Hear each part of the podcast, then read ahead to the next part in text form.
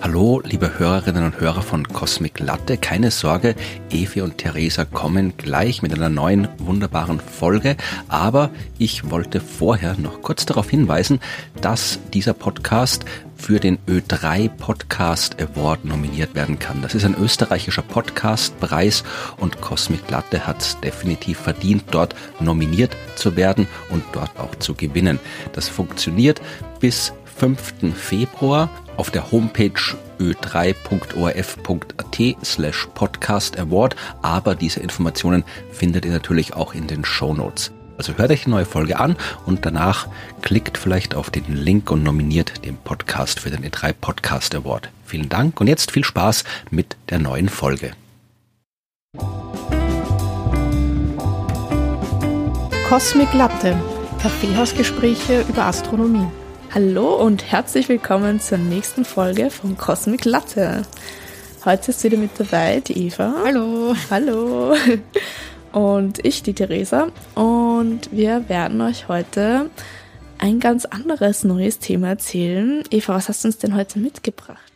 Also ich habe ganz, ganz viele spannende Sachen mitgebracht. Und zwar, ähm, ja, wir hatten ja letztens das ähm, Hörertreffen im Naturhistorischen Museum in der Meteoritensammlung.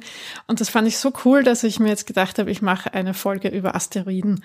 Spannend. Und, äh, das ist genau. ja toll, wenn auch andere Hörer noch teilhaben können an dem tollen Wissen, dass wir ähm, da an, oder hast du da vielleicht ganz andere? Nein, ich habe tatsächlich ganz andere Sachen. Also okay. das war ja doch, die Führung war ja mehr über eben Meteoriten an sich mhm. und Meteoritenfunde auch in Österreich und so hat man da ja gesehen.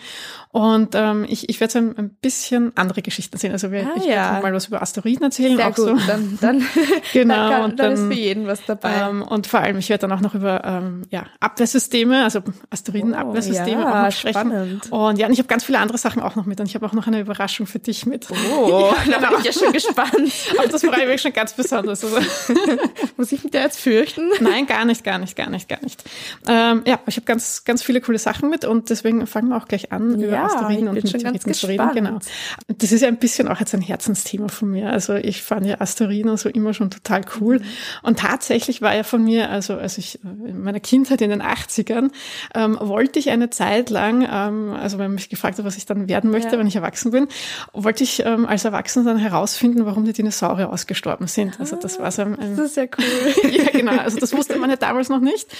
Und ähm, da wollte ich das immer herausfinden und irgendwie, wie ich dann, ja, später, wie sich das dann mhm. ein bisschen gelöst hat, ja, ähm, habe ich das natürlich total cool gefunden. Also, naja, cool nicht. Das, das, das naja, aber so sind halt wir als Menschen. Ja, ja, dass halt die Dinos so ausgestorben sind, ist jetzt nicht so cool, aber.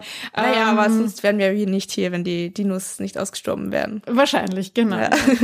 Das war immer schon so ein bisschen so ein Thema von mir, was mich sehr interessiert mhm. hat. Und ich habe damals auch, als ich ähm, die ähm, Studieneingangsprüfung geschafft habe, die STEOP, weil das ja doch eine ziemliche Hürde ist, mhm. äh, also wo ja doch sehr mhm. ausselektiert wird im Studium. Also für alle, die es jetzt nicht wissen, nur ganz kurz erklärt, das ist eben, es sind drei, vier Prüfungen? Drei Prüfungen. Drei Prüfungen, genau. Also man muss eben Experimentalphysik machen, mhm. Rechenmethoden und Einführung in Astronomie.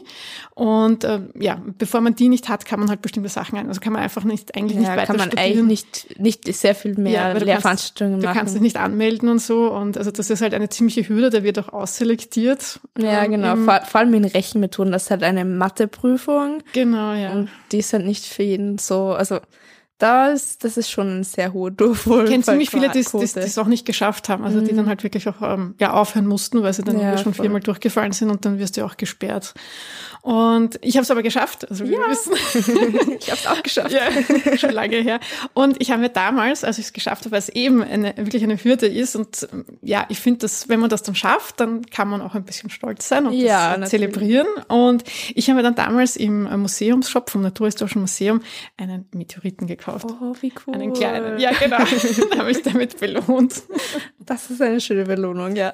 Genau, ja. Also das ist, ähm, ja. Also deswegen ist es mir so ein bisschen ein persönliches Anliegen, jetzt auch ähm, mhm. ja, über das alles zu sprechen. Worum geht's? Kleinkörper im Sonnensystem. Ähm, und da gibt's ja verschiedene, also das ist die Klassifikation, äh, Klassifikation beziehungsweise wie man es nennt, das ist auch von der IAU geregelt. Mhm. Und, Was ähm, ist die IAU? Ah, die genau, die Internationale Astronomische ähm, Union. Union. Ja, genau. genau. Ähm, also die, die ist ja auch schuld, dass Pluto kein Planet mehr ist und so. Also, ja, die regelt halt alles, was so ja, Benennungen, Klassifikationen und genau. so zu tun hat. Dass da, genau. Nichtsdestotrotz gibt es ja total viele Begrifflichkeiten, die ja da so herumschwirren. Ja? Also mhm. Thema eben, es gibt Asteroiden, Kometen, was ist jetzt ein Meteor, dann gibt's Meteoriden mit D und Meteorit mit T und mhm, ähm, genau. genau. Also deswegen, bevor ich jetzt wirklich ganz äh, losstarte, ähm, ganz kurz nur, wovon sprechen wir eigentlich? Also was ist jetzt ein mhm. Asteroid? Mhm. Wann ist jetzt so ein Kleinteil, ja, oder beziehungsweise wie groß muss es sein, damit es ein Asteroid ist? Wo kommt das alles her? Weil im Prinzip, also Asteroiden ist ja ein Synonym für Planetoiden und so Kleinplaneten. Das ist quasi das, das Zeug, was so wenige Meter groß ist, bis so 500 Kilometer hauptsächlich natürlich im Asteroidengürtel zu finden. Mhm. Also das ist jetzt eben also zwischen den Umlaufbahnen von Mars und Jupiter. Und da kommen sie eben zu Haufen vor. Also es gibt wirklich Millionen von ihnen. Die schwirren da eben herum. Da gibt's auch ähm, welche, die sind so groß, dass sie zum Beispiel auch Monde haben. Das finde ich halt auch total mhm. spannend. Ja. Also es gibt zum Beispiel ähm, der Asteroid Ida mit dem Mond Dactyl, wo es da auch eigene quasi, Systeme, so wie Systeme gibt.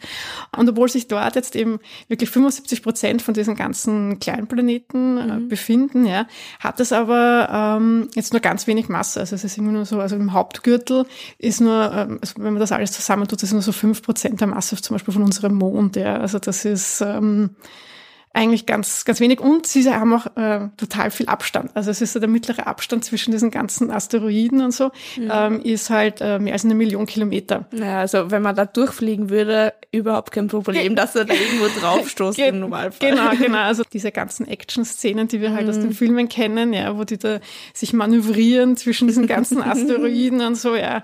Ähm, ja, das sieht also in, in, Wahrheit ganz anders aus. In Wahrheit muss man sich sogar bemühen, dass man da was ja. trifft, ja. Also das ist eher eine Kunst, ähm, dass man da mit etwas kollidiert, als dass man da ausweichen muss. Ja. Also das ist eher so ein bisschen was fehlgeleitetes. Ja, spannend ist ja auch, also, also im, im Asteroidengürtel sind sie auch unterschiedlich zusammengesetzt. Ja. Mhm. Also es sind jetzt die, die im inneren Gürtel sind, das sind so ähm, silikatreiche Objekte. Mhm. Und dann, je weiter raus man geht, verändert sich auch die Zusammensetzung. Ja. Und die, die dann weiter außen sind, das sind eher so kohlenstoffhaltige Asteroiden. Und ähm, die sind eben auch von ihrer, von dem Aufbau unterschiedlich und sie haben auch eine unterschiedliche ähm, geologische Entwicklung durchgemacht. Mhm. Also das finde ich auch ganz spannend, je weiter weg du quasi auch von der Sonne gehst, desto ja. weniger Einflüsse haben sie auch gehabt, also so Verschmelzungsprozesse und so. Und das heißt, dass äh, die, ähm, die quasi diese Primitiven, die sich fast nicht verändert haben, mhm.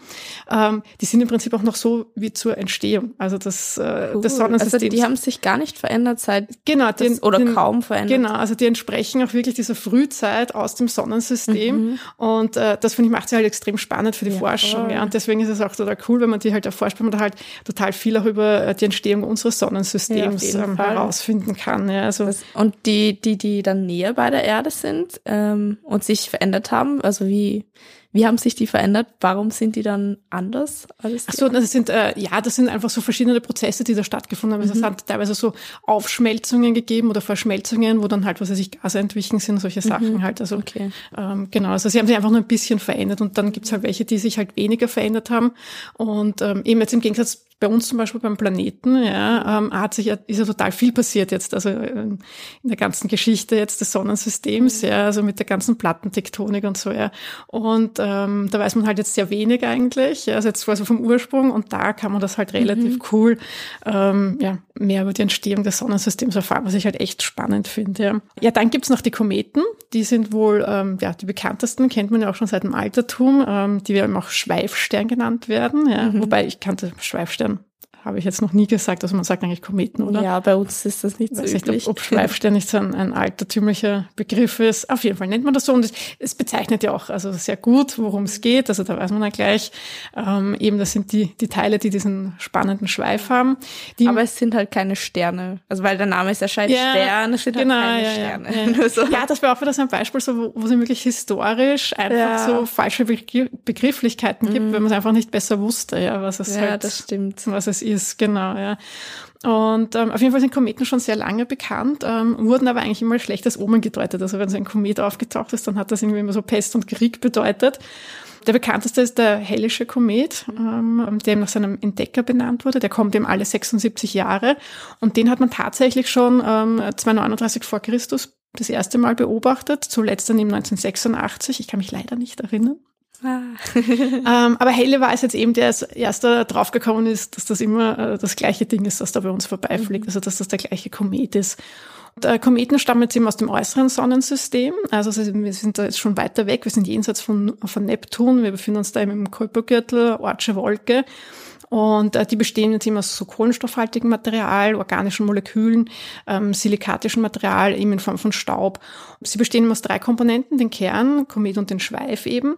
In den 1950er Jahren hat sich da so ein bisschen der, äh, der Begriff schmutziger Schneeball ähm, auch ähm, etabliert, weil eben äh, es immer wieder kommt, eben das Wasserdampf oder andere flüchtige Stoffe eben entweichen aus dem Kern und dann eben diesen typischen Schweif mhm. bilden. Ja. Und das passiert eben ähm, aber erst dann, wenn der Komet eben auf seiner Umlaufbahn quasi die Maßbahn, ähm, also die halt ähm, innerhalb der Maßbahn dann ist schon und das sich der Sonne eben nähert. Also dann lösen sich dann eben diese Teile und dann kommt es eben zu diesem Schweif. Und da gibt es eben zweiteilig, mhm, also eben den genau. Staubschweif, äh, genau, und den Ionenschweif. Ja. Und der Ionenschweif ist eben bläulich und äh, lang und schmal und der Staubschweif ist eben breit, diffus, genau. kann eben auch gekrümmt sein. Ja. Da gibt's ja auch eine Richtung, welche in welche Richtung äh, zeigt hat der Staub. Also der eine ist ja vom Sonnenwind, das zeigt halt weg von der Sonne und der andere ist halt in, in die Richtung, wo der Komet dann fliegt. Da ist halt dann der Staubschweif, äh, der halt den Schweif hinterlässt, oder? Äh, genau, ja, ja. Also es ist also das eine ist halt mit dem Magnetfeld natürlich, also quasi die Ionen und so, die sich da halt anders ausrichten und der Staubschweif natürlich, der halt dann von Sonnenwind auch natürlich weggetragen wird, ja. Genau, also das wäre jetzt mal Asteroiden, Kometen und jetzt kommt das quasi das Klugscheißerwissen äh, mit Meteor, Meteoroid und Meteoriten. Ich muss ja zugeben, dass ich da auch immer so ein bisschen überlegen muss. Ähm, mm, ja, mir geht's auch so. Was war, was war was nochmal? ja, eben, genau.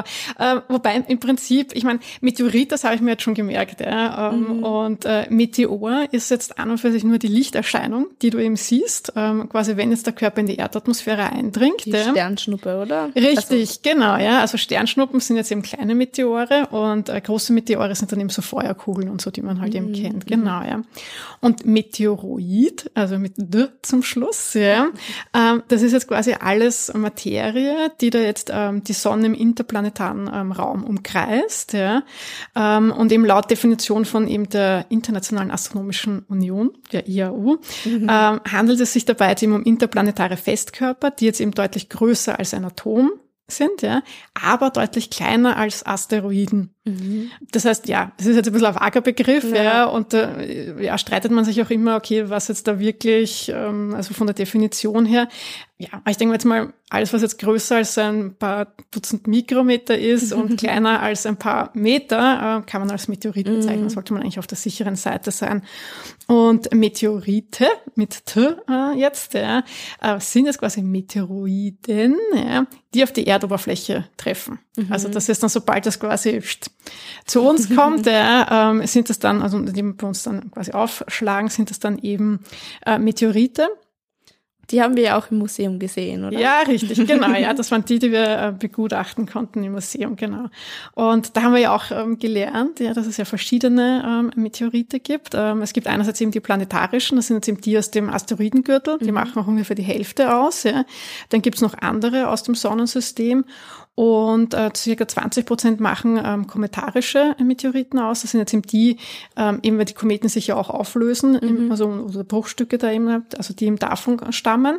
Und dann gibt's eben noch diese lunaren, also eben vom Mond äh, Meteoriten und dann eben Mars-Meteoriten. Mhm, genau. Äh, die ich ja persönlich super spannend finde. Ja, total gern. das wäre schon cool.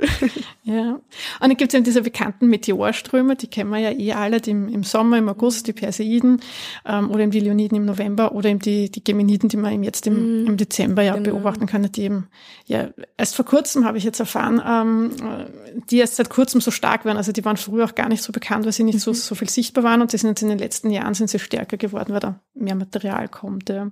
Bei den Meteoriten unterscheidet man jetzt eben nach den Bestandteilen, also eben die Eisenmeteoriten, Steinmeteoriten. Die habe ich ja bei der Ausstellung, äh, also bei der äh, ja. Sammlung super spannend gefunden. Also ich, ich habe alles sehr spannend gefunden. So und auch wie man dann erkennt, so wie sie in die Atmosphäre eingedrungen sind. Also das da haben sie dann auch erklärt, dass man da eben so Spuren auf dem ähm, Meteoriten dann sieht. Die, also diese Rillen, oder? Genau, die Rillen, die dann die auch schon wie so, wenn Wasser drüber geflossen wäre oder so. Mhm. Und das ist halt je nachdem, wie er in die Atmosphäre eingedrungen ist. Ja, ja, das fand ich auch spannend. Das, das war für mich auch neu, dass er das, das wusste ich auch nicht, dass ja, man das genau. dann so auch die Richtung eben ablesen ja. kann aufgrund von diesen Rillen, die man dann auf diesem Stein dann eben sieht. Ja. Magst du eine, eine, eine Schätzfrage beantworten? nein, noch nicht, noch nicht. Die, die Überraschung ist viel toller. Äh, nein, Gott, das, eine Schätzfrage. Ja, das ist nur zum, zum Aufwärmen. Aha. ja, okay. Und zwar, äh, wie viel an, an eben so Meteor, Meteoritenmaterial ähm, auf die Erde ähm, niederprasselt jeden Tag? Boah, das ist eine sehr schwere also in, in Kilo oder in Gramm oder? In, äh, in, ich, ich sag's dir, in, in Tonnen ist es. Also es, es ist so okay. viel, dass wir in Tonnen sprechen. Ich, ich finde es nämlich wirklich, wirklich viel. Okay, es ist sehr viel. 1000 Tonnen? Nein, so viel ist es nicht. Es, sind 100 Tonnen. okay, ja. Nein, es sind nur 100 Tonnen. ich ich habe wirklich gar keine Ahnung gehabt. Also ja, es ist, ja, es ist ja total viel Kleinzeugs und vieles verglüht ja, ja dann auch und so, ja. Und ähm, ja, kriegt man ja auch gar nicht mit, aber es ist halt dann doch die Menge wahrscheinlich, die es ausmacht. Also ich finde es eigentlich, es klingt voll viel, aber mein gut, das ist jetzt die Oberfläche also, auch groß, ja. Ein, so ein Maß, oder? Genau, ja, mhm. ja, ja, Auf jeden Fall, wenn ein Körper eine, also er braucht eine Masse von mehr als 10 Tonnen, damit sich ein Einsturzkrater bildet. Der bekannteste Krater, der es bei uns in der Nähe gibt, ist in, in Deutschland. Kennst du mhm. den? Ja, ja. Nördlinger Ries, mhm. ja. Ähm, der hat einen Durchmesser von 20 Kilometer und da war der Einsturz eben vor 14 äh, Millionen Jahren. Mhm, und der hatte genau. eben einen Durchmesser von 1 Kilometer. Und äh, warst du schon mal dort? Nein, ich war noch nicht dort. Warst du schon mal dort? Nein, ich nicht. Ähm, äh, äh, Florian, mein Freund, war dort. Mhm. Äh, der hat mir einen Stein mitgebracht. Oh, genau. Aber er hat gemeint, so, man sieht's ja nicht direkt, dass es das ist, weil das ist ja, mhm. das ist ja 20 Kilometer groß. Ja, das ja. heißt, das ist ja jetzt nicht so, dass du da vor einem Krater jetzt so stehst. Ja, so. Sehr faszinierend, so dass man, dass man so klein ist, dass man es nicht mal sieht, dass das ein Krater ist eigentlich. Ja, oder wie groß das Ding ja. ist, dass das der, der Krater einfach so groß ist. Ja, ja das hat man man ja auch im Museum irgendwie gesehen, je nachdem wie groß der Meteorit dann ist, der auf die Erde einschlägt, ähm, wie viel er zerstören würde. Da hat es einen so einen schönen Film gegeben. Genau, ja, da gibt es ja eben verschiedene so Impact-Simulationen, mhm.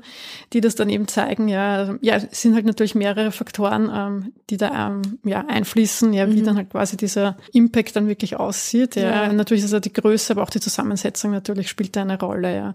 Bekanntes Ereignis jetzt noch, ähm, wo jetzt eben ja solche ja, Meteoriten äh, zu Boden gegangen sind, ähm, weißt du, kennst du Tunguska 1908? Nein, das sagt mir jetzt gerade gar nichts. Gar nicht? Ja? Nein. Ähm, ich, ich, war von, von Tunguska war ich jahrelang fasziniert. Ui, ey. ja, ja, also der, der ging 1908 eben, also ist man, ich glaube, man ist sogar erst später drauf gekommen, dass da eben äh, ja etwas auf die Erde offensichtlich mhm. gestürzt ist, ja, ähm, weil da eben also wirklich in einer ganz großen Fläche halt wirklich also die ganzen, äh, also der, der, Wald war zerstört, also waren die Bäume so richtig so mhm. umgeknickt und so, ja, also es dürfte schon ziemlich groß gewesen sein und man hat aber nie, also jetzt irgendein Material gefunden, ja, also du hast okay. auch diesen Impact und so, man nimmt an, dass es halt ein heller Feuerball war, mhm. der dann eben verdampft ist. Ja. Aber ähm, warum ich so fasziniert davon war, so lange war, ähm, es gab mal eine Akte X-Folge darüber. Okay. Ja, ja. Hast du Akte X geschaut? Nein, habe ich auch nicht geschaut. Bist du wahrscheinlich noch zu jung, oder? Das war in den 90ern, Ende der 90er. Ja. Ja, da war ich. Aber du kennst das schon. Also du kennst Akte X und du kennst äh, Mulder und Scully. Sagt dir schon was, oder? Sag, Nein. Oh, nee. oh Gott, wir haben da gerade voll den Generation Gap, glaube ich. Wahrscheinlich. Okay. Na, kenn, du kennst die Serie gar nicht? Nein. Nein, das sind so, ähm, ja, diese so mysteriöse Fälle des FBIs. Also der, okay. der Mulder ist ja quasi so, ähm, der halt so an Außerirdische glaubt und der mhm. da halt so quasi eben da auf, auch mit diesen großen Verschwörungen auf der, auf der Spur ist. Ja. Also weil irgendwie auch seine Schwester von äh, Außerirdischen entführt wurde als okay. Kind und so, ja. ja. Und, äh, und sie, die Scully, ist halt so die Skeptikerin, also sie ist halt mhm. Ärztin und sie ist halt immer so die Rational und sie unterstützt ihn dann halt mhm. halt da. Und da gibt's eine Doppelfolge, ähm, die eben auch Tunguska heißt, ja, ah, wo cool. es eben auch darum geht, dass der eben ja, ein Asteroid ähm, auf die Erde gestürzt ist damals, mhm. ja. Und da war aber eben ähm, irgendein außerirdisches Leben mit dabei. Und ähm, mhm. die untersuchen das dann halt eben und die fahren dann halt dorthin, also er fährt halt dorthin und dann, ja, es ist ja, recht cool. Und ähm, ich halt damals dann, also ich habe das halt als Jugendliche gesehen und äh, ich dann eben erfahren habe, dass das Tunguska, das Ereignis halt wirklich gegeben hat, dass da eben ein Asteroid ja. oder sowas auf die Erde gefallen ist, war ich da immer ziemlich lang, weil ich das sehr, sehr lang fasziniert vom Tunguska. Ich glaube, ich muss mir da jetzt ja. die Folge nachschauen. ich weiß halt nicht, wie das ist, wenn man es jetzt sieht. Also, wie naja, weil wenn ich jetzt weiß, so, es geht um den Event. Wenn du schon davon erzählst, will ja. ich schon wissen, wovon ja, du erzählst. Ja, die Doppelfolge kannst du schon anschauen, genau, ja. Ja, das sind halt die Sachen, die, ja, die, die einen prägen so ein bisschen. Ja, das verstehe ich schon. Und Arctex war halt damals schon ein, ein, ein großes Ding. Also das hat man schon geguckt, ja, ja. Gut, aber dann, ähm, ja, verlassen wir die 90er. Und genau, gehen zu den zur jüngsten Vergangenheit, da hat sie mhm. auch ähm, äh, Chelyabinsk, den ja, genau. das, das, das, das habe ich mitgekriegt. Weißt du schon, ja, genau, ja. Haben wir aber auch in der Meteoritensammlung besprochen. Ja, genau, aber den habe ich auch schon davor gekannt. Also den, ja. den habe ich auch live mitgekriegt, also live jetzt auch nicht, aber halt, ich habe es in den Nachrichten in den Medien, genau, ja, das war ziemlich groß, ja, das war im 2013 mhm. und äh, das ist insofern spannend, weil es hat, war ja damals ähm, der Schaden jetzt, äh, also es gab schon Verletzte auch und es sind ja eben auch äh, Fensterscheiben äh, mhm. zu borsten und so und ähm, wobei eben die Verletzte gab es ja eben eigentlich durch die Schockwelle ja, mhm, und weil da genau. dann eben die Fensterscheiben und das alles äh, kaputt gegangen ist. Und, und, der ist ja in der Atmosphäre noch auseinandergebrochen. Ja, ja genau. Und äh, da ist es tatsächlich so, dass also wenn er wirklich nur ein bisschen größer gewesen wäre, ja, und erst an der äh, Erdoberfläche explodiert wäre, dann wäre halt der, der Schaden halt enorm größer gewesen. Also da hätte es dann halt wirklich, also weil Chelyabinsk ist doch eine Millionenstadt, ja, also mhm. da wären halt wirklich ganze Häuser auch eingestürzt, ja, und da, oh. Da wäre der Schaden um einiges größer gewesen. Also das, ähm, also ja. Eh Glück gehabt. Das spielt halt eben auch eine, eine, eine große Rolle eben. Also auch eben, sie bricht da, schlägt da komplett ein, auch der, ähm, der Neigungswinkel, mhm. also wie er halt ähm, auf, auf, die, auf die Erde trifft. Ähm, da gibt's viele Faktoren, ja. Genau, also ein Objekt, über das ich noch sprechen möchte, sind interstellare Objekte. Oh. ja, genau. Weil eben von den Sachen, die ich halt bis jetzt gesprochen habe, da weiß man, dass die halt, ähm, ja, das sind Mitglieder des Sonnensystems. Mhm. Also die, ähm, ja, die entsprechen den Erwartungen, wir wissen, woher die Kometen kommen und ja. dass die halt eben, ja, einfach bei uns sind und eine Zusammengehörigkeit haben äh, im, im Sonnensystem. Und 2017, das wirst du dich wahrscheinlich auch erinnern, ähm, hat man ja dann auf ähm, Hawaii einen Himmelskörper entdeckt, der sich eben sehr schnell ähm, durch unser System bewegt hat. Und zwar eben so schnell, dass es ähm, der Entweichgeschwindigkeit entsprochen hat.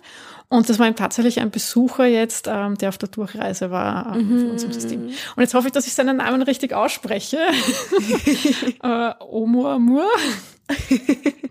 Und äh, ist eben ein hawaiischer Name, ja, weil man ihn mhm. dort auch entdeckt ja. hat und ähm, heißt eben so viel wie äh, der Erste, der uns erreicht hat, der erste Botschafter. und ähm, woher weiß man jetzt, dass der eben von außerhalb des Sonnensystems kam, war eben auch aufgrund seiner Exzentrizität, ähm, dass er eben seine Bahn ist immer eine Hyperbel. Das heißt, mhm. er kommt eben rein in unser Sonnensystem und ähm, ja, fliegt dann bei uns vorbei und verschwindet dann aber auf Nimmerwiedersehen eben auch. Und ist jetzt eben nicht auf einer Ellipse, dass er eben wiederkommt. Genau, so eine Hyperbel ist also offen, ist nicht so ein Orbit, wo er halt immer wiederkehrend ist, sondern es ist ein, eine offene Bahn. Eine genau, richtig. Also ja. für alle, die sich nicht so gut mit diesen ganzen Begriff Genau, ja, richtig, ja. Und, äh, und er war eben auch sehr schnell unterwegs, ja. Ähm, ist aber recht klein, ähm, hat eben nur so 250 Meter und ist wahrscheinlich sehr lang gestreckt. Ja. Also da hat man ja diese Illustrationen gehabt, eben von dieser Zigarrenform. Mhm. Ja. Ähm, das hat man jetzt aufgrund von Messungen abgeleitet, die jetzt eben aufgrund, also wo sich die Helligkeit ändert, also wenn er sich da eben mhm. auch so bewegt und dann hat man halt mal mehr oder weniger Licht Licht, was er reflektiert. Und aufgrund von dem kann man also auf seine Form schließen. Aber ja, man hat halt relativ wenig Daten sammeln können, weil man ihn so spät halt entdeckt hat. Mhm. Und dann war er eben auch schon weg. Und jetzt wird man es wahrscheinlich auch nicht mehr herausfinden können, weil er, ja, naja, vielleicht kommt uns sie wieder einer besuchen. ja, eben genau. Weil es ist jetzt, ähm, also äh, er ist zwar jetzt unerwartet gekommen, mhm. ja, also nein, er ist spontan gekommen, aber nicht unerwartet. ja. Also naja, man weiß ja aus unserem eigenen System, ja. dass ja auch immer wieder Sachen rausgeschleudert ähm, werden oder halt eben unser Sonnensystem verlassen. Ja. Und äh, ja, warum sollte das eben auch anderen Systemen passieren? Mhm. Ja? Und da kann es dann eben gut sein, dass ja, dann so interstellare Besucher ähm, bei uns mal vorbeischauen. Ja, voll spannend. Und sind die dann, also kurze Frage, sind sie dann eben aus anderen Planetensystemen rausgeschleudert worden oder weiß man das nicht so genau, woher die kommen. Naja, ich schätze mal, da wird es verschiedene äh, Möglichkeiten geben. Mhm. Also ebenso wie bei uns eben auch immer wieder so, ähm, weiß nicht, wenn es Kollisionen oder so gibt, dass dann halt naja. eben Asteroid oder so von der Bahn eben abkommt oder abweicht mhm. oder dass dann eben, dass er dann von einer Ellipse in eine Hyperbel oder so mhm. geht und dann halt einfach ähm, ja, rausgeschossen wird. Ja, ja genau. okay. Genau, ja, ja. Aber wir haben halt einfach auch die Chancen, dass wir halt solche Besuche entdecken, ja, weil wir halt einfach Mhm. ähm, ja, mehr Himmelsdurchmusterungen machen, mehr Ja, Beobachtungen und da einfach besser sehen auch, ja. Und jetzt haben wir natürlich eben die Möglichkeit, dass wir solche Sachen überhaupt en- entdecken, ja. Ja, ist voll spannend, weil da gibt's ja auch sehr viele in unserem Sonnensystem schon allein. Wenn es im Sonnensystem schon so viel gibt, gibt's wahrscheinlich außerhalb von unserem Sonnensystem noch viel, viel mehr. Wahrscheinlich, genau, ja, eben, ja. Und deswegen, ähm, genau, also deswegen hat man ja schon damit auch ein bisschen gerechnet, dass Mhm. da irgendwann einmal was kommen wird. Ja, ja für uns ist natürlich super spannend, weil ja äh, nicht irrelevant sind jetzt eben Asteroiden, die jetzt aber die Erdbahn kreuzen, beziehungsweise ähm, äh, quasi NEOS heißen die, also Near Earth Objects oder NEA, also die Near Earth Asteroids. Ähm, genau, weil wir da halt jetzt einfach schauen, okay, gut, ähm, ja, schlagen die bei uns ein oder eben nicht. ja. ähm, und man weiß jetzt eben aus Berechnungen, dass jetzt also von, von den Objekten, die jetzt die Erdbahn kreuzen, ja, die man entdeckt hat, dass eben ein Drittel auch wahrscheinlich einschlagen wird, früher oder später. Okay. Ja. Genau, also deswegen ist es ganz gut, wenn man die äh, ein bisschen im Auge behält und beobachtet. Und ähm, ja, wir kennen ja aus der Vergangenheit, wissen wir ja schon, ja, dass es ja solche Begegnungen gegeben hat, Ja, ja, also dass genau. halt dann wirklich Asteroiden auf die Erde einschlagen, ähm, wie eben der Dino-Killer. Ja, und ähm, genau, und dann will ich jetzt noch ganz kurz ausholen, und zwar, woher man jetzt eben auch weiß, ähm, dass jetzt so ein, ein Gestein jetzt doch außerirdisch ist, ja. Und zwar ähm, ist da ein Indikator oder man kann es zum Beispiel ähm, so herausfinden, dass man jetzt nach Elementen, Elementen sucht, die jetzt auf der Erdoberfläche ähm, so gut wie gar nicht vorkommen, ja, und wo man aber weiß, dass sie in Asteroiden vorhanden sind oder sogar Okay, reichlich ja, vorkommen. Ja. Also da gibt's halt äh, eben die Metalle zum Beispiel. Ähm, und da wäre ein äh, Beispiel oder ein Element eben Iridium. Das kommt eben bei uns auf der Erdkruste so gut wie gar nicht vor, ja, weil das ähm, bei der Entstehung ins Innere gewandert ist, also gesickert ist, ja. Das heißt, äh, wenn du jetzt Untersuchungen hast, ja, und ähm, also man weiß aus Untersuchungen, dass das aber in Meteoriten häufig vorkommt. Also das ist ein Element, das ist halt immer so ein, äh, dass man weiß, dass da ähm, eben viel vorhanden ist, ja. Und wenn ich jetzt eben was finde auf der Erd Erdoberfläche, wo eben total viel Iridium ist, dann weiß ich, dass das eine außerirdische Quelle quasi hat, ja, also dass das eben von dort kommen muss. Genau das hat sich jetzt eben auch äh, der Walter Alvarez gedacht, das ist ein Geologe. Und zwar hat der jetzt nämlich in den 1970er Jahren eine bestimmte Schicht untersucht, ja, und zwar ist das die Kreide-Tertiärgrenze, ja, also das ist eben so eine, Ah ja. eine Schicht in der Erde, ja, und da ist ähm, sehr viel Iridium vorhanden, ja. Und man weiß, also es ist eine Tonschicht und man weiß, dass die eben so vor 65 Milliarden Jahren entstanden ist, ja. Und der hat sich eben die Frage gestellt, wie das passiert ist. Also man wusste nicht, der, wie die entstanden ist, ja.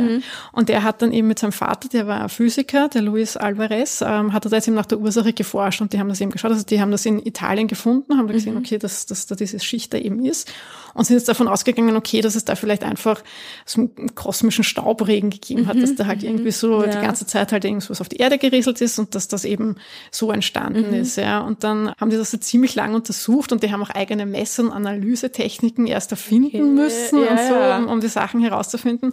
Und sie haben dann eben erst in den 80ern ähm, das Ergebnis erhalten, dass da eben diese Schicht, ähm, äh, diese KT-Schicht heißt Mhm. das, ja, ähm, dass da der Iridiumanteil eben ähm, äh, 30 mal höher ist, ja. Mhm. Und in Dänemark war er sogar 160 mal höher und äh, genau, und man hat dann halt eben mehrere Messungen ähm, durchgeführt und ist man eben draufgekommen, okay, das ist irgendwie überall so hoch, Mhm. ja.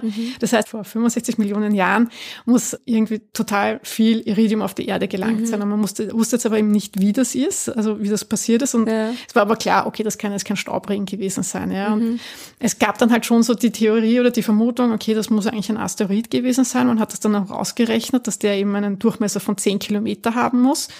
Ja, die Auswirkungen jetzt, wenn Mhm. so ein Asteroid auf die Erde kommt, die sind halt gewaltig, ja. Also Ja. das ist, der tritt halt echt mit extrem hoher Geschwindigkeit auf die Erde, ja. Also einige Dutzend Kilometer pro Sekunde und da wird halt äh, enorme Menge an, an kinetischer Energie ist das, ja, ähm, von der wir da sprechen, ja.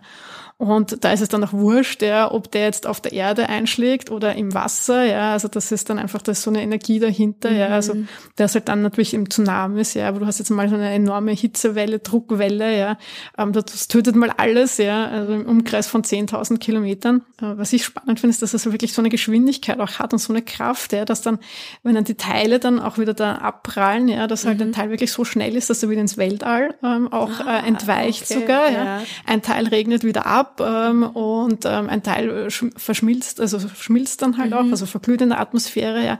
Heizt dann aber die Atmosphäre wieder auf, ja, du hast total viel Staub in der Atmosphäre, das heißt, du hast dann wirklich so einen dunklen Vorhang, wo dann halt kein Sonnenlicht nicht mehr ähm, durchkommt. Das heißt, die Pflanzen gehen ein, Pflanzenfresser finden kein Essen mehr. Ähm, mhm. äh, ja, dann finden die, Fle äh, die Fleischfresser kein Futter mehr. Also diese Nahrungskette ist total gestört. Ja.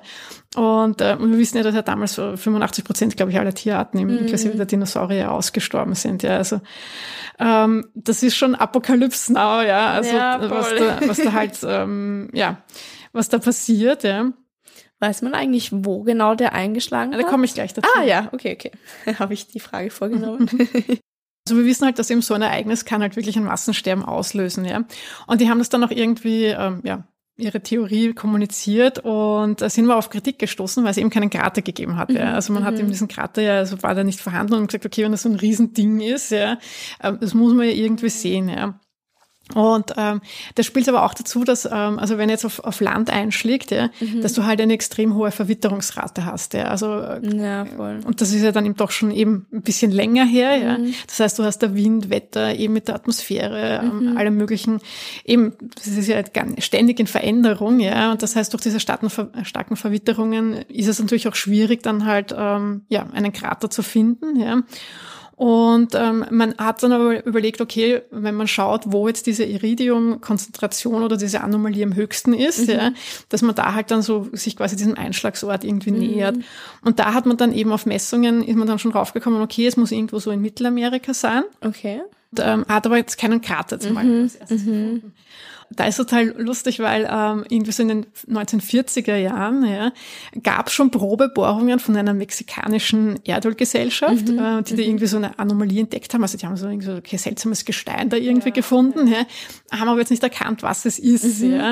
Und, äh, 1981 haben dann auch äh, mexikanische Geologen äh, mal so die Vermutung geäußert, okay, da Yucatan-Halbinsel, das könnte ein mhm, Einschlagskrater mhm. sein. Ähm, ja, ist aber irgendwie so da, ja, verstummt oder ja, sowas, ja, ja, ist nicht aufgegriffen worden, ja. Und es hat dann irgendwie, glaube ich, noch einmal zehn Jahre gedauert, bis dann äh, die Alvarez ähm, auf diese Daten mhm. gestoßen sind, ja, und, äh, und das mal verbinden konnten und einen Zusammenhang mhm. irgendwie ja, hergestellt haben, ja.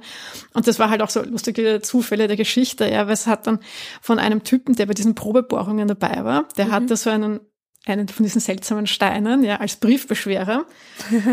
und den haben sie dann verwendet, ja, um den zu analysieren und da Messungen vorzunehmen. Und da ist man halt dann draufgekommen, okay, gut, ja, ähm, das wird wohl ein Teil davon gewesen sein, ja. Und man hat jetzt mittlerweile eben den Einschlagkrater ja auch ähm, gefunden. Ja, also es ist doch ein, ein Durchmesser von 200 Kilometer. Also man weiß, dass das eben dort ist. Also man hat dann noch weitere Hinweise mhm, gefunden mhm. und es ist zwar immer noch so ein bisschen äh, kritisiert auch, ja, ja. also es ist nicht so ganz 100 Prozent, aber ja, die meisten ähm, haben eigentlich die Theorie jetzt angenommen und ich glaube, es gilt auch relativ als mhm. bestätigt, dass das eben damals eben dieser ja. ähm, Asteroid war und dass der dann eben auch für das Massensterben. Das heißt, den hat man erst vor 30, 40 Jahren so gefunden, den ähm, großen Einschlagskrater.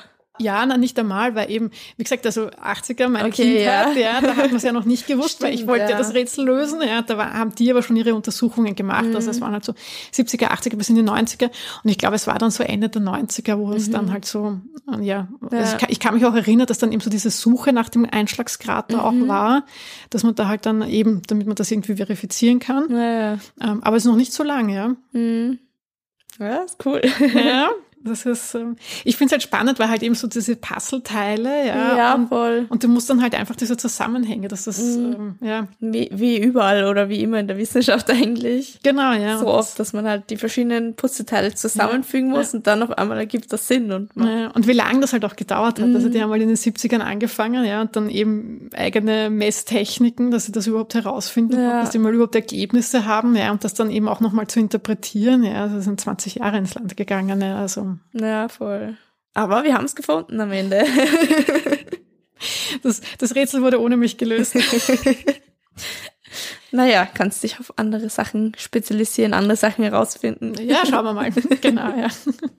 Naja, auf jeden Fall ist natürlich die Frage, ja, kann sowas halt nochmal passieren? Mhm. Also jetzt wissen wir ja, dass das ja schon einmal passiert ist. Wir wissen eben auch, äh, Tunguska, Chelyabinsk, dass sowas halt immer wieder passiert, ja.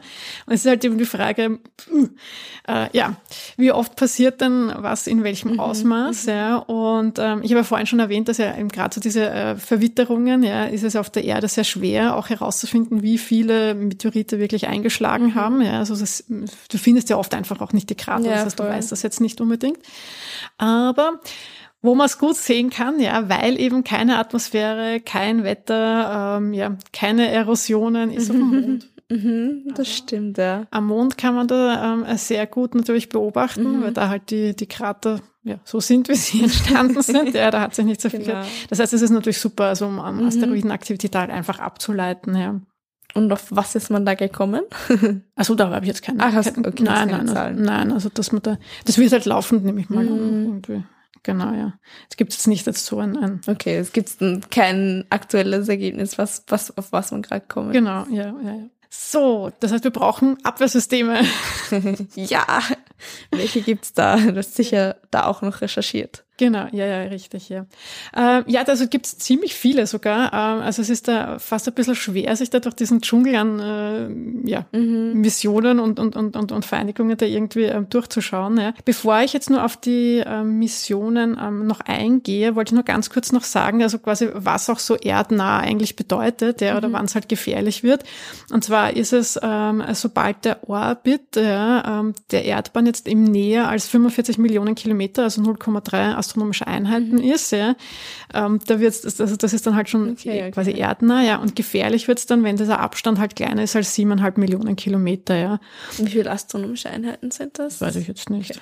Ähm, und äh, ja, eben die Zerstörungskraft, das habe ich eh vorhin schon kurz erwähnt, ist jetzt eben auch von der, von der Größe abhängig, ja, eben die Zusammensetzung auch, ja, und, und den Eintrittswinkel halt, wie ob es halt eben eher flach oder äh, steil Ja. in die Erdatmosphäre eintrifft, ja. Viele verglühen ja eben auch, also eben so Feuerbälle, äh, Boliden, ja, also da schützt uns auch die Atmosphäre eben vor eben so kleineren Teilen, ja. Im, Im Gegensatz zu Erdbeben zum Beispiel oder Vulkanausbrüchen können wir jetzt aber bei Asteroiden ähm, sehr gut vorhersagen, ja, also wie da jetzt eben so die Wahrscheinlichkeit ist, dass uns da einer trifft, also da kann man das recht gut berechnen. Also es gibt da einige Programme eben auch, ja, ähm, die jetzt so, ähm, also auch jetzt im NASA oder sowas, die sich das eben anschauen, die da eben so Beobachtungen machen, ja, und dann eben so, äh, ja, es gibt so eine Risikoliste, ja, also wo dann halt eben ein Objekt, wenn halt die Wahrscheinlichkeit größer als null ist, wird das eben auf diese Liste gesetzt, ja.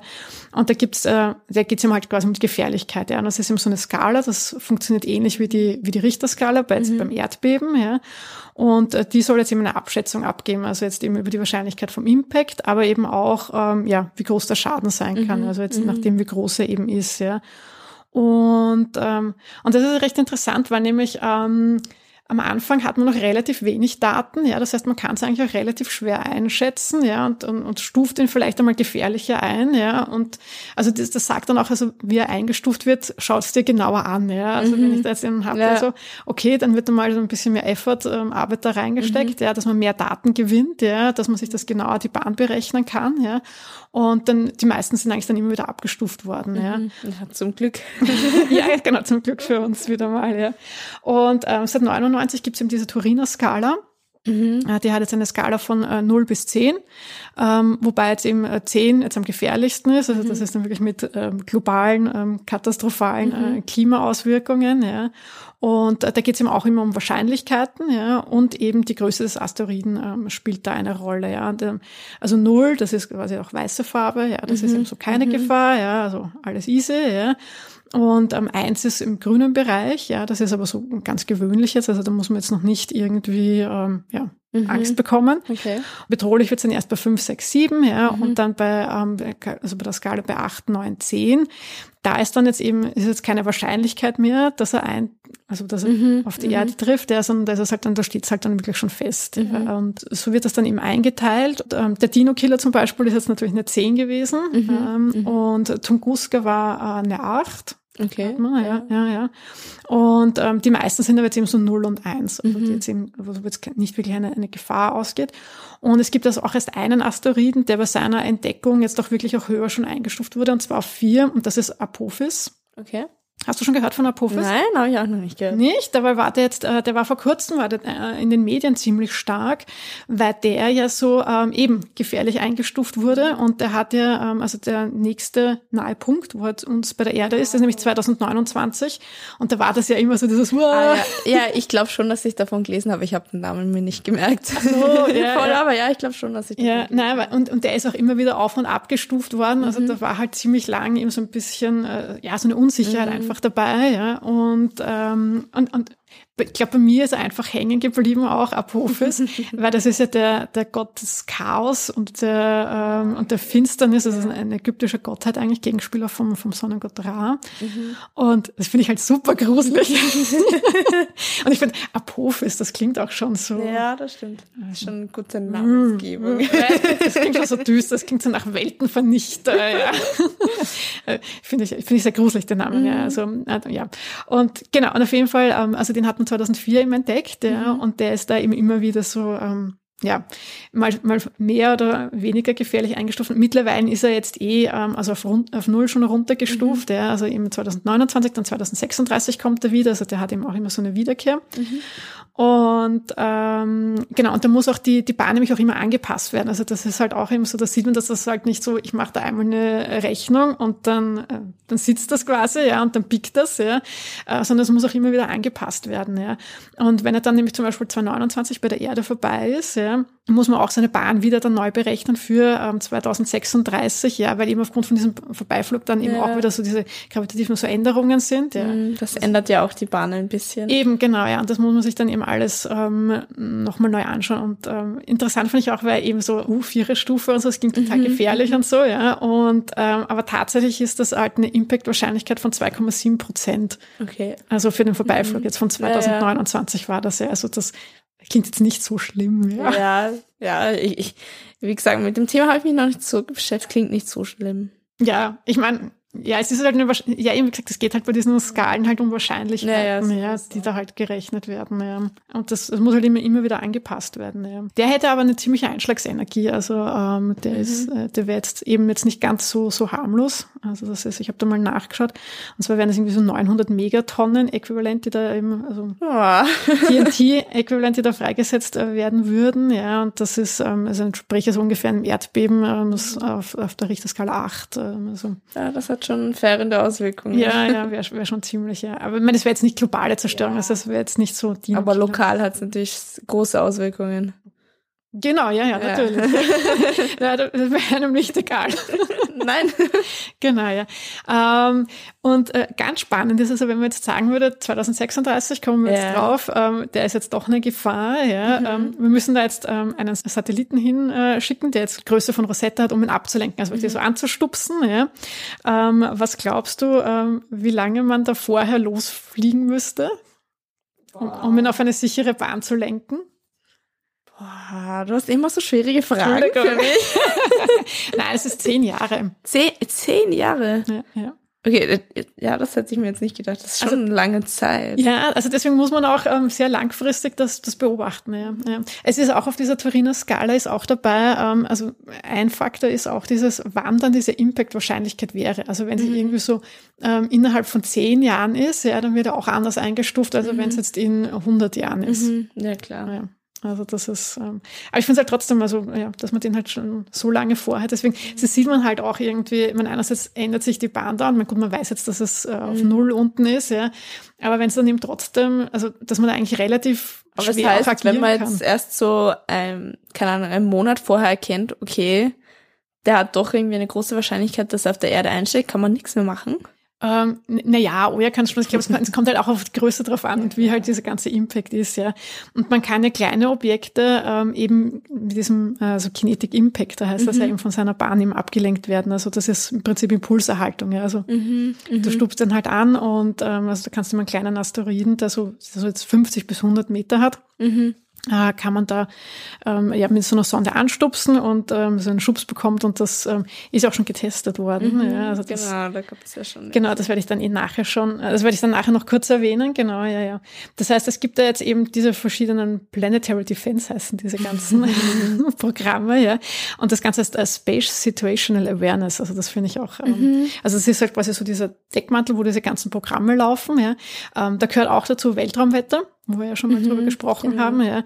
Ähm, aber eben jetzt Objekte, die in der Erdumlaufbahn mhm. sind, ja, erdnahe Asteroiden, also einfach, wo diese ganze, ja, eigentlich alles, was so bei uns in der Nähe sich halt mhm. abspielt, mhm. beobachtet wird, ja.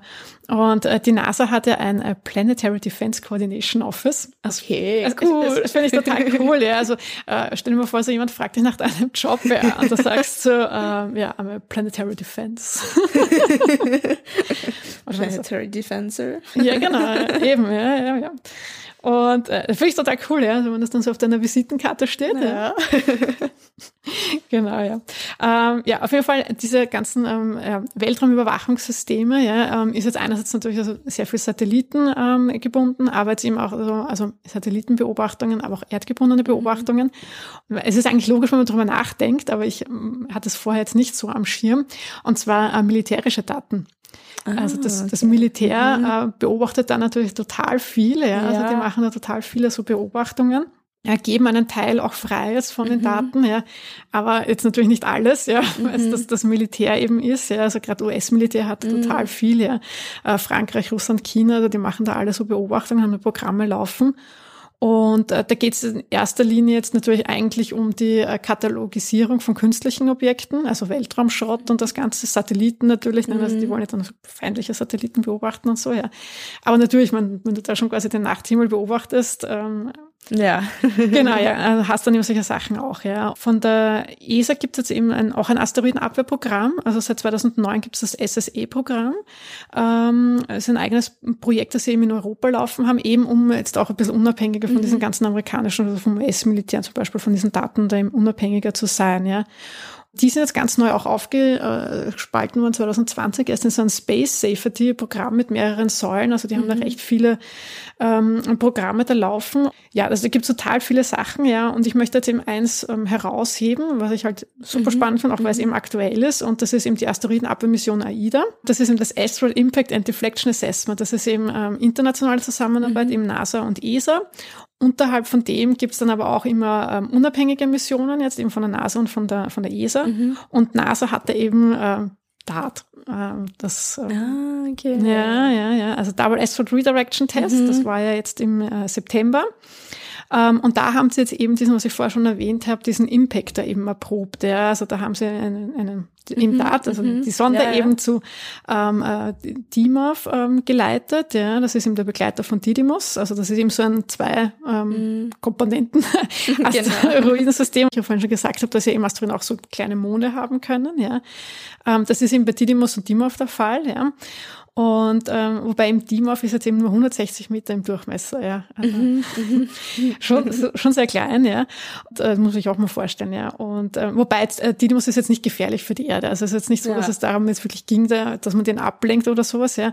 Ähm, sondern da ging es jetzt wirklich nur darum, dass man eben mal schaut, okay, wie diese Kinetic Impact da eben funktioniert, um zu testen eben, ja, dass man dann halt quasi besser gerüstet ist. Mhm. Und eben, dass man eben den Mond, also Dimorph eben ein kleines äh, bisschen von seiner Umlaufbahn quasi eben ablenkt, ja, und dass er dann eben, ähm, ja, wie er dann eben um Dimorph was, ähm, um Didymos eben herumkreist, ja, und ähm, da hat man dann jetzt eben, ähm, ja, auch bekannt gegeben, dass man halt tatsächlich die Umlaufzeit verkürzen konnte mhm. und dass man hat ihn quasi ein bisschen näher äh, quasi an seinen Mutterasteroiden rangebracht, ja.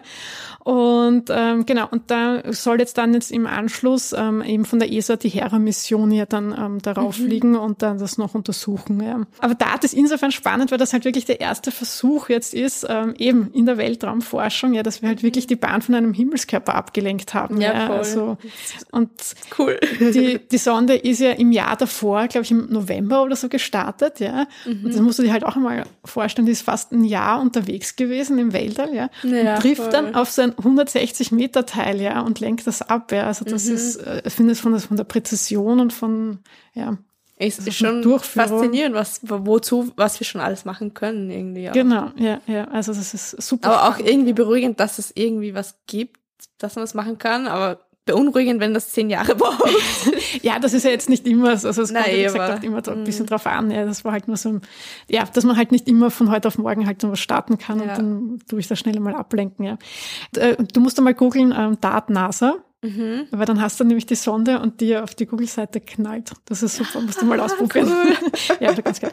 Und genau, und jetzt habe ich die Überraschung für dich. Ja. Okay. Äh, ich bin nämlich ein Planetary Defender. Aha. Ja, genau. Aha. Ja, jetzt Aha. ein großes Outing, ja. Okay. Und äh, magst du auch einer werden? Ja, gern. Sicher. Aber, aber was sind die Konditionen und Bedingungen, dass man Planetary Defender ja, wird? Ja, du musst einen Test machen. Oh, Genau, also es, es gibt auf der, ähm, auf der Website von DART, ja, gibt's ähm, einen, ähm, ja, gibt's eine Seite, also eine, wo es, ähm, ja, Become a Planetary Defender, ja, wo du dich anmelden kannst, ja. Und genau, du musst dann ein Quiz beantworten und dann kannst du auch einer sein. Magst du das machen? cool, ja Okay. gern. Also wir machen das jetzt live, ja. Oh Gott, ich hoffe, ich blamier mich nicht. Und du hast mich beim letzten Mal auch die chemischen Elemente da getestet. So, warte, ich gebe da mal deinen Namen ein und dann beginnen wir schon. Okay. Earth is hit by asteroids all the time. Also wird die Erde von Asteroiden die ganze Zeit getroffen? Wahr oder falsch? Ich sage wahr. Das Okay. hast du uns ja vorher schon erzählt. Ja, genau. Das das ist jetzt auch so ein bisschen äh, die Prüfung, ob du gut aufgepasst hast. okay.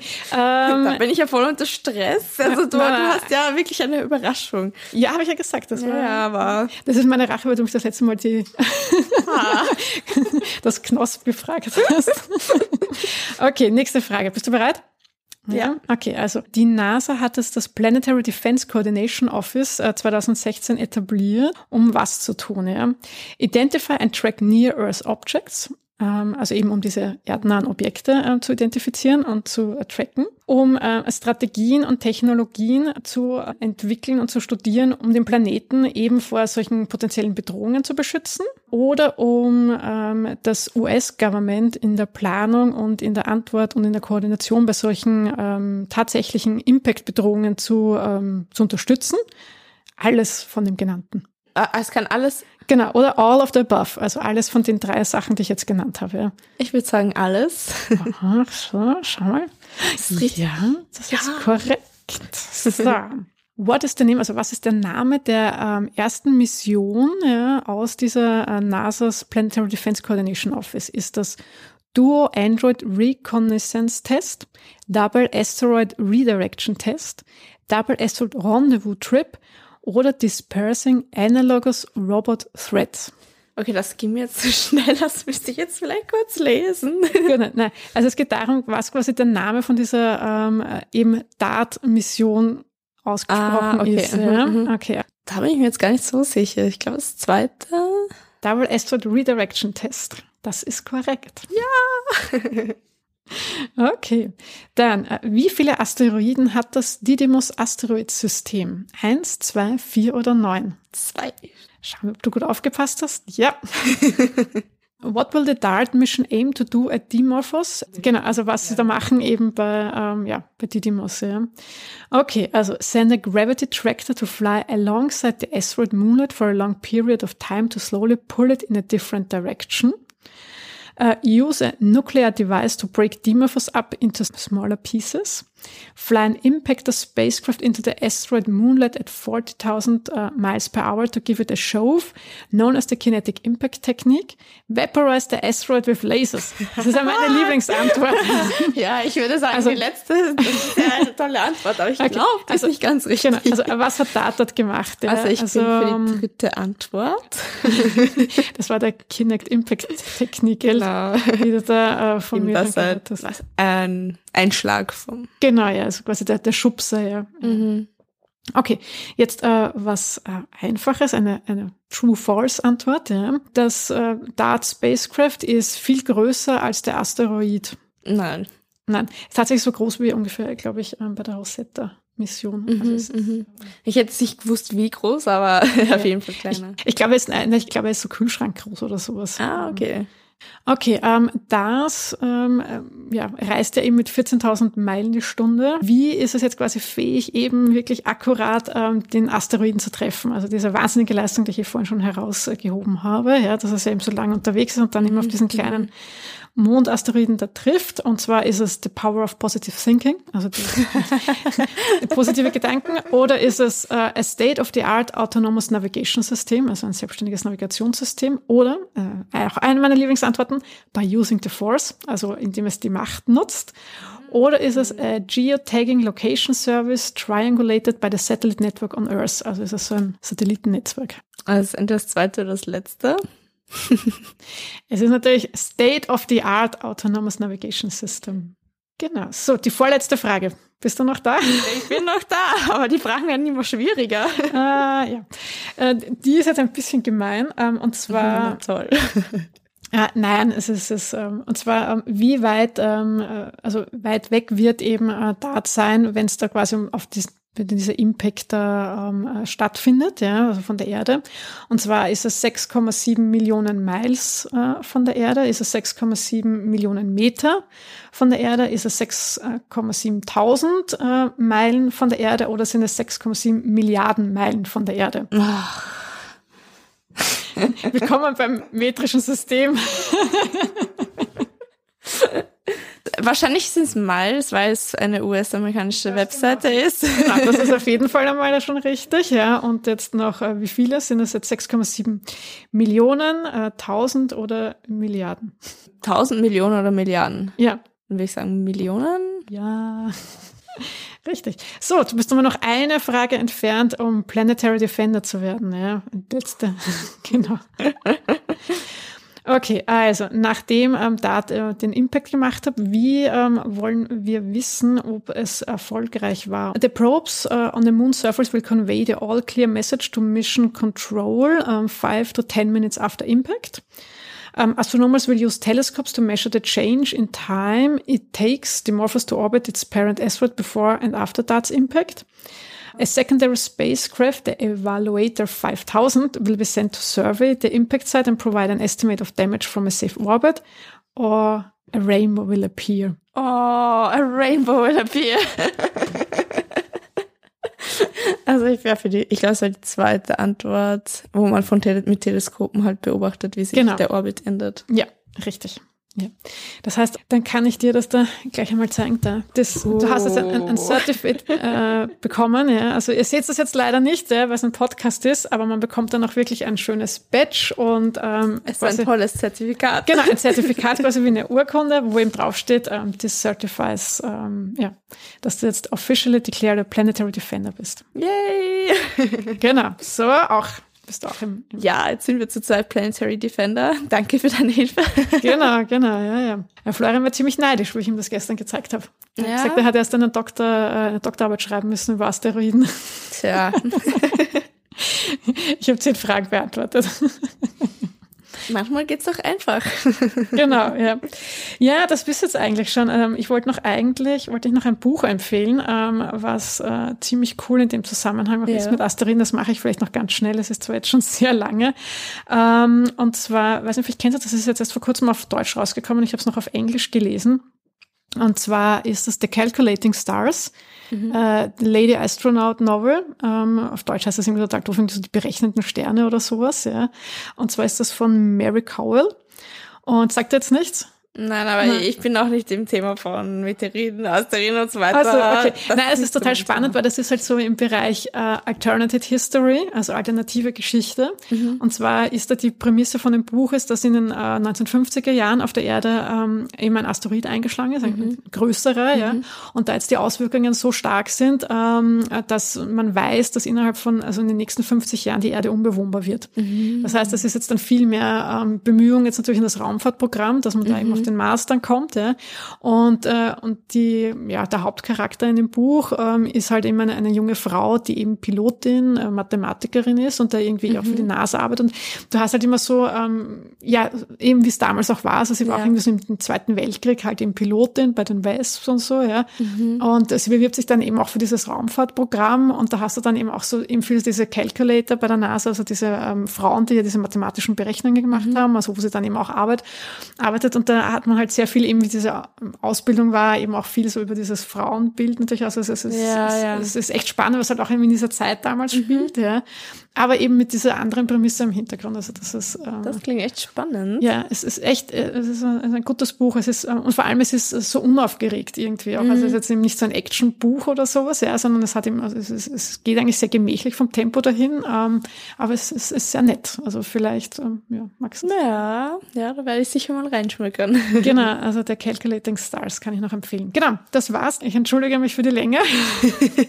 ich weiß nicht, wie das passiert ist. Ich glaube, das ist was das Herzensthema. Ja, verständlich. Manchmal will man einfach noch mehr und noch mehr und noch mehr erzählen und ja, kann nicht mehr aufhören zu reden, da, weil da, da habe ich, so ich, ich, habe ja sogar äh, dann schon Sachen weggenommen. Also ich wollte eigentlich noch über den ähm, Asteroidenbergbau auch noch ähm, als Ausblick dann ähm, Ja, vielleicht in reden. der nächsten Folge. Genau, ja. Und äh, jetzt ist es so schon so lang geworden, obwohl ich mich da eh versucht habe, da es ist, weil ich diese ganzen Begrifflichkeiten am Anfang erklären muss. Ja, ja. genau, ja. War ich auf jeden Fall ja. sehr spannend. Danke für die. Ich hoffe, es hat Spaß gemacht. Des Themas. Ja, es hat sehr viel Spaß gemacht. Oder jetzt bist du Planetary Defender. Ja, ja das, das ist schon toll. Das hat sich ausgezahlt, oder? Mhm. Genau, ja. Genau. Also wenn, und, ja, wenn ihr auch den Test machen wollt, also ich werde den Link in die Show Notes auf jeden Fall stellen. Mal schauen, wie viele Planetary Defender es dann noch geben wird.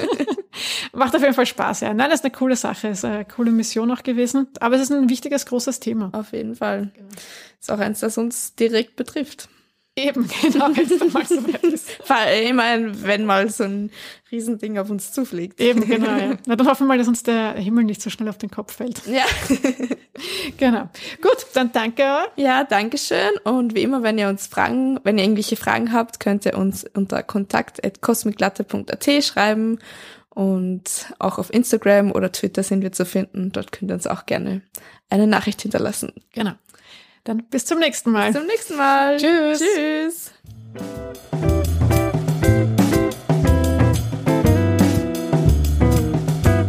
Dem, was ich ihm vorhin schon gesagt habe, dass wir Asteroiden auch Monde haben können, ja. ja machen wir kurz Pause oder lassen wir warten? Ach, sagen. Warte mal, ich setze da ein, ein Dings und der Schrift wollte ich auch noch. das ist eigentlich nicht so unhygienisch, dass ich in die Taschen gehen. Verstehe ich, ja. ich